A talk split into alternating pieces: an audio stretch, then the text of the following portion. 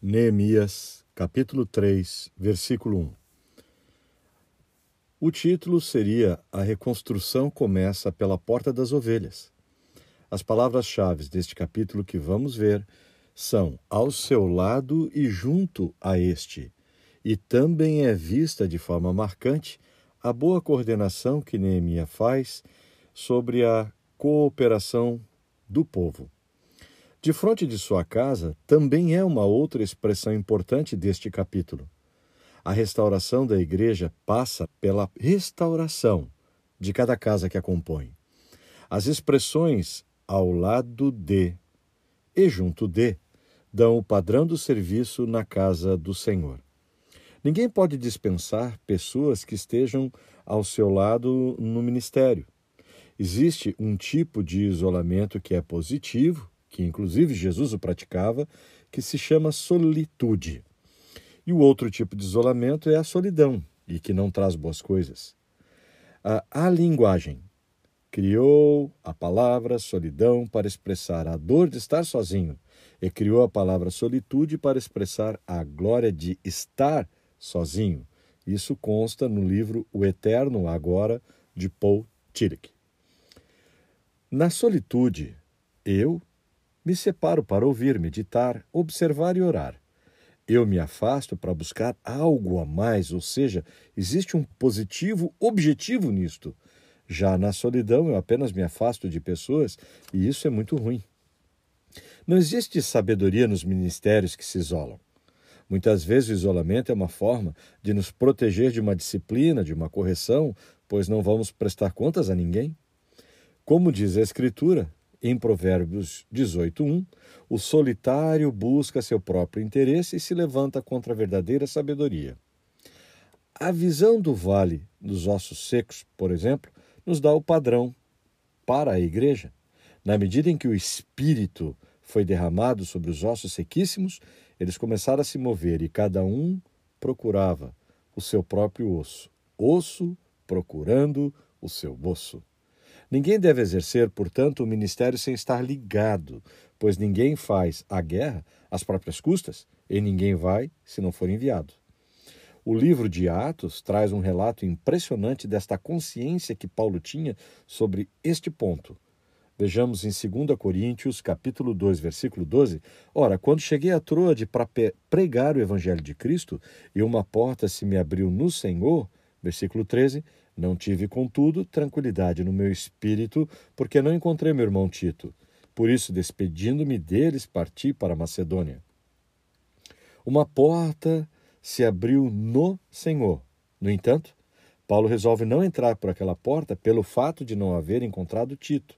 Mais tarde ele encontra o seu filho, então seu coração é alegrado com a chegada dele e com boas notícias que Tito trouxe da igreja de Coríntios. Vemos isso em 2 Coríntios capítulo 7. Qual é o ensinamento que Paulo nos transmite com essa atitude?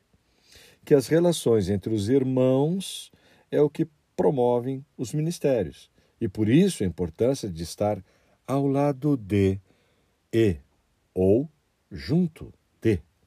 A carta aos Filipenses mostra isso com muita graça. Fala, entre outras coisas, de um irmão chamado Epafrodito, que foi enviado pela igreja de Filipos para cuidar de Paulo. Então, esse capítulo 3 que estamos lendo, Neemias, tem muito a nos ensinar sobre o nosso lugar na igreja e a importância dos irmãos para a nossa vida. No versículo 1, Porta das Ovelhas, Eliasib, ou Deus restaura, o sumo sacerdote, com os sacerdotes seus irmãos, começam este trabalho dando exemplo de dedicação. Começam pela Porta das Ovelhas, lugar por onde entravam os rebanhos que vinham para o sacrifício, e eles construíram, consagraram e continuaram a construir. É emblemático que a restauração dos muros começasse justo por essa porta. Cremos de maneira bem cristalina no ministério profético que nos dá a direção do lugar para onde ir. A palavra diz que sem profecia o povo perece. E eu creio no ministério apostólico que nos fundamenta e nos dá a estrutura correta para que possamos ir ao lugar que o profeta apontou Inclusive, creio no ministério do evangelista, que vai nos ensinar como trazer mais gente e vai ajudar a integrar estas pessoas na visão profética com os sólidos fundamentos dados pelos apóstolos. E também creio no ministério do Mestre, que vai destrinchar a profecia e vai tornar mais fácil compreender e andar nos fundamentos apostólicos. Mas a minha pergunta é simples, vinda de uma simplicidade de coração. E a pergunta é assim: como é que nós vamos andar naquilo que o profeta fala? Ou como é que vamos ser fundamentados por alguém? Ou como vamos ser desafiados por evangelistas? Ou como vamos ter paz para ouvir mestres? Se nós, enquanto situação de ovelhas sedentas, famintas, talvez até aterrorizadas muitas vezes, ou debilitadas por esses embates da vida, muitas vezes até dispersa nos montes por causa de nossa própria rebelião, se não forem enviados pastores segundo o coração de Deus para nos apacentar. Como? Como? Como seremos curados e estejamos prontos e com saúde para caminhar nos caminhos propostos? O Senhor não falou que deveríamos orar para Ele levantar pastores, visto que a seara é grande e os ceifeiros são poucos?